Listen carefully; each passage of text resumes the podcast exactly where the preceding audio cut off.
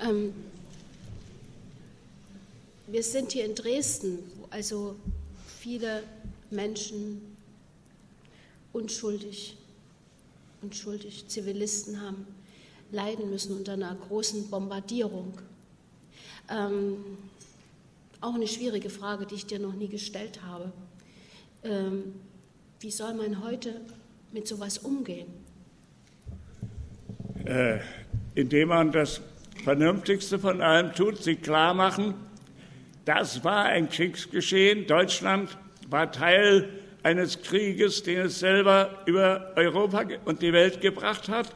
Und eines Tages ist es auf furchtbare Weise zurückgeschlagen auf die Leute, die hier lebten. Natürlich geht das dann nicht gegen das Prinzip, sondern die Menschen, die anfassbaren Leute, die wo wohnen. So, deswegen hat Dresden was Furchtbares durchgemacht. Nebenbei gesagt, Hamburg hat auch was Furchtbares durchgemacht. Deutsche Städte, die Teil des Deutschen Reiches waren, haben in einem deutschen Krieg Furchtbares durchgemacht. So ist es.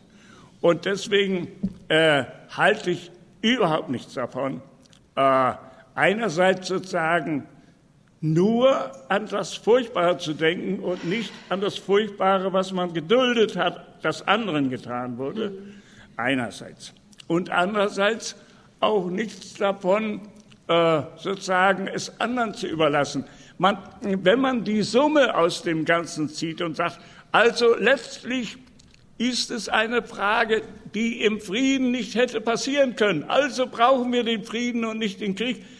Reicht mir das vollkommen.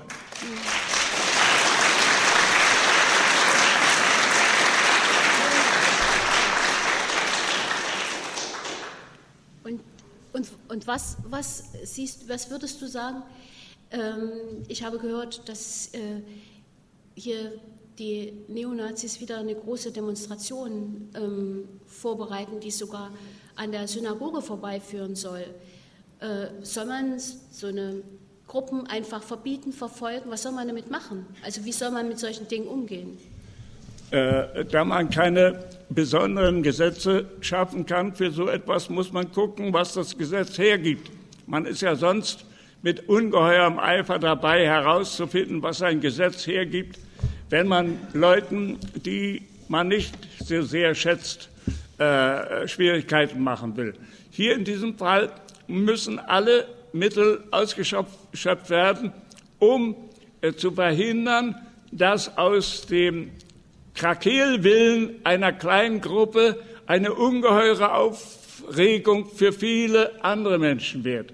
Das ist, äh, finde ich, das Verhältnis, in das man das zu bringen hat. Äh, und äh, äh, ansonsten mag ich über diese Leute gar nicht nachdenken. Ich, ich, ich, ich, ich kriege mich nicht ein, wenn ich lese, dass Abgeordnete einer einschlägigen Partei sitzen bleiben, wenn die anderen in einem Parlament aufstehen, um der Toten zu gedenken. Äh, äh das, das finde ich äh, abgesehen. Äh, ich kann, nein, meine vier Jahre haben mich belehrt, was in Polen gewesen ist. Und ich, da ist einer der seltenen Augenblicke, wo ich mich sehr zusammennehmen muss, wenn ich auf jemanden treffe, der das leugnen will. Ich habe es gesehen.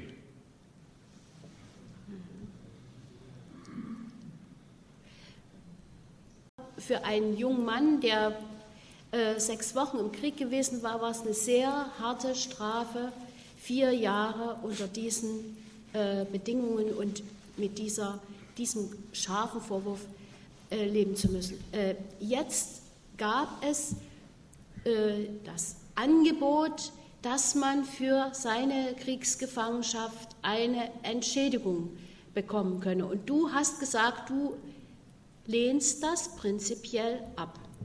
Ich, ich weiß, es gibt Leute, die, mein Gott, welcher Segen ist es für sie, äh, plötzlich 500 Euro zu kriegen. Ist doch völlig logisch. So, dennoch, ich kann es nicht. Äh, nicht nur, weil ich es nicht nötig habe. Ach Gott, wäre gar nicht schlecht. Aber äh, ich, das, das geht einfach nicht. Ich weiß doch, unter welchen Umständen, auch mit welchen Befehlen ich in dieses Land gekommen bin. Ich weiß doch, wozu ich gedacht war. Und ich kann doch nun nicht deswegen Also sagen wir es mal mit kurzen, knappen deutschen Wörtern. Natürlich war man gedacht. Äh, wenn man andere totschießen sollte, war man gedacht als Mörder. So, ich bin also in ein Land gekommen mit dem Auftrag, es für die Okkupanten, also die, meine Befehlshaber, äh, zu verteidigen gegen seine Besitzer. Was, wie, was soll ich da dazu sagen? Also das heißt, wer dann mich gegriffen hat, obwohl mir es nicht gefiel. Mein Gott, mein Gott, es war nicht schön. Aber äh, wer mich gegriffen hat, hat doch nichts äh, äh, anderes getan, als sich gewehrt gegen jemand, der ihm an die Gurgel wollte. So, und dann hat man mich aufbewahrt. Und dafür soll ich nun Geld kriegen? Das geht nicht. Das, also das, äh, äh, äh tut mir leid, ich, äh, habe sonst nicht gerade den dümmsten Verstand, aber ich komme sogar in Schwierigkeiten, wenn ich es erklären soll. Es gibt so Sachen, da sagt man einfach, nein. Die ersten Sachen, die ich zur Veröffentlichung geschrieben habe, waren ja in Gefangenschaft. Ich habe ja in diesem Arbeitslager, so hieß das, das stand unter Verwaltung des polnischen Ministeriums für Staatssicherheit, Arbeitslager im ehemaligen Ghetto in Warschau äh, dort äh, zugebracht. Und da habe ich angefangen, äh, erste Texte sozusagen auf, auf Suppenkarton an Barackenwände zu pinnen und äh, Ansichten zu äußern.